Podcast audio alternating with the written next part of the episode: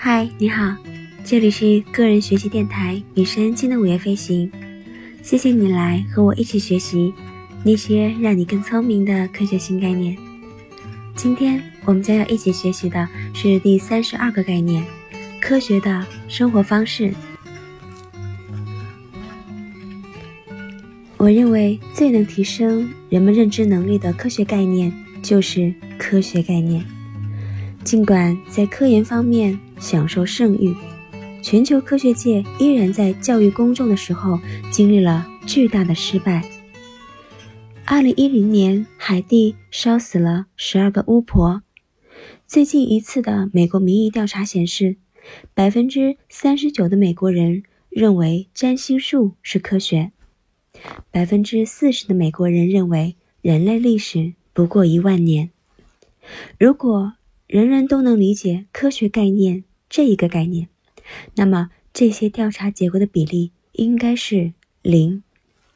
而且，如果人们能够科学的生活，依据正确的信息进行决策，世界将变得更美好，人们成功的概率也会最大化。能够进行理性购物和选举决策，人们也同样能够增加在公司、组织和政府中的科学决策。那为什么科学家会如此的一败涂地呢？我想，答案主要是在于心理学、社会学和经济学。一种科学的生活方式需要科学的收集信息并利用信息。但是这两者都存在陷阱。如果我们全方位的掌握所有的信息和证据，我们当然能够做出正确的决策。但是出于各种各样的原因，我们没有办法实现这样的前提。比如说，很多人是没有办法获取信息的。你看，像阿富汗，只有百分之三的人能够上网。二零一零年的一份调查表明，百分之九十二的阿富汗的人不知道九幺幺事件。还有很多人无法获得更多的信息，是因为粗心大意或者难以集中注意力。还有很多人只能从印证他们先见的源头寻求信息。即使是在网络中没有审查制度的社会当中，最有价值的信息也难以被掌握，因为。他们被淹没在不科学的媒体爆炸当中。除此以外，其次就是我们使用信息的方式了。科学生活的方式核心就在于，当你面对与你相悖的观点时候，你应该改变自己的思维，避免思维惰性。但是很多人或是崇拜那些坚决坚持自己观点的领袖。尽管伟大的物理学家理查德·费曼曾将不相信专家推崇为科学之本，但是从众心理与对权威人物的盲目崇拜却日益兴盛。虽然逻辑形成了科学推理的基础，但往往是侥幸心理、非理性恐惧和其他认知偏差主导着我们的决策。那说到这里。我们该如何才能过上科学的生活呢？最明显的答案就是提高教育水平。在一些国家，普及基础教育意味着巨大的进步。如果削弱原教旨主义和狭隘主义，暴力和战争都将减少。如果能让妇女拥有权利，那贫穷和人口激增也会得到缓解。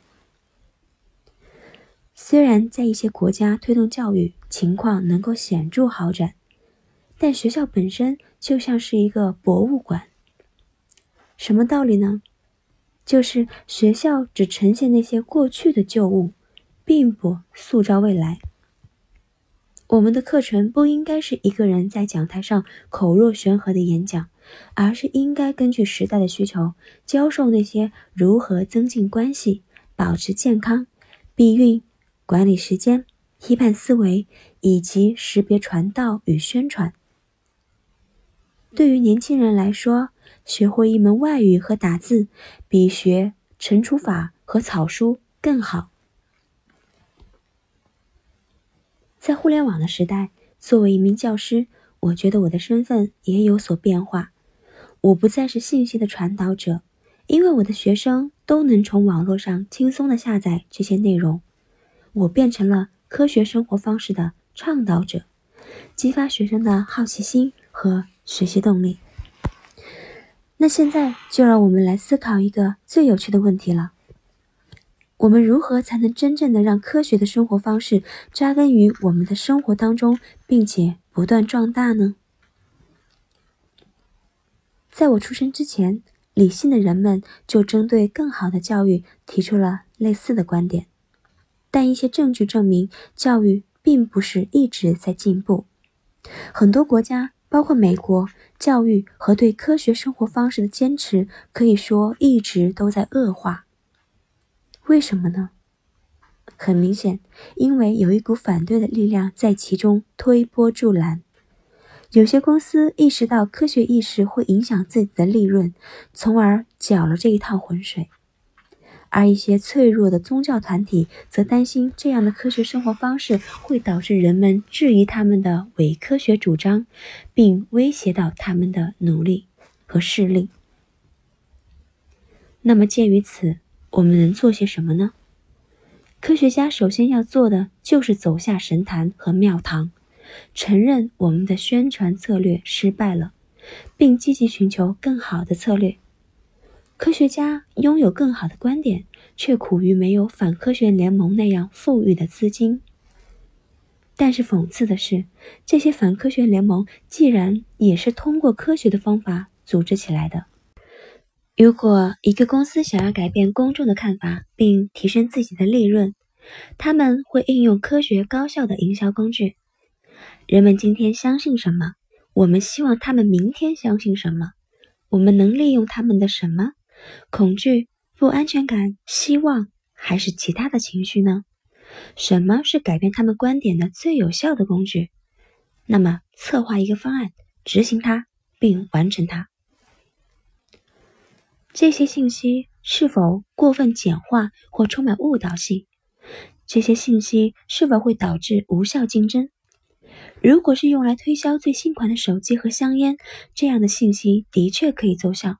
但如果我们仅仅因为他们反科学，就认为他们对产品的理解截然不同，那就太天真了。事实上，我们这些科学家就常常天真的自欺。以为自己占领了道德制高点，因为我们认为自己完全能够使用非科学的手段击败这些企业原教旨主义联盟，但我们并没有这样做。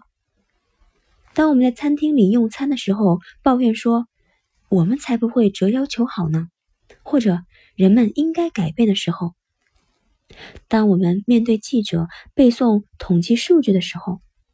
是基于什么样的科学论点造成了这些令人不满的不同之处呢？基本上，科学家们都会回答说：“嗯，坦克太不道德了。那么，让我们用剑来对抗它吧。”想要告诉公众什么是科学概念，以及如何通过科学提高生活质量，我们首先应该科学的应对，倡议科学的新组织。必须和反科学联盟一样，采用科学的营销和募款的策略。必须应用那些反科学联盟闻风色变的工具，也就是能有效的宣扬我们意图的广告以及对目标群体的游说。但是，我们不用为了成功而曲意奉迎到不诚实的地步，因为在这场战争当中，我们拥有。最强有力的武器，那就是事实。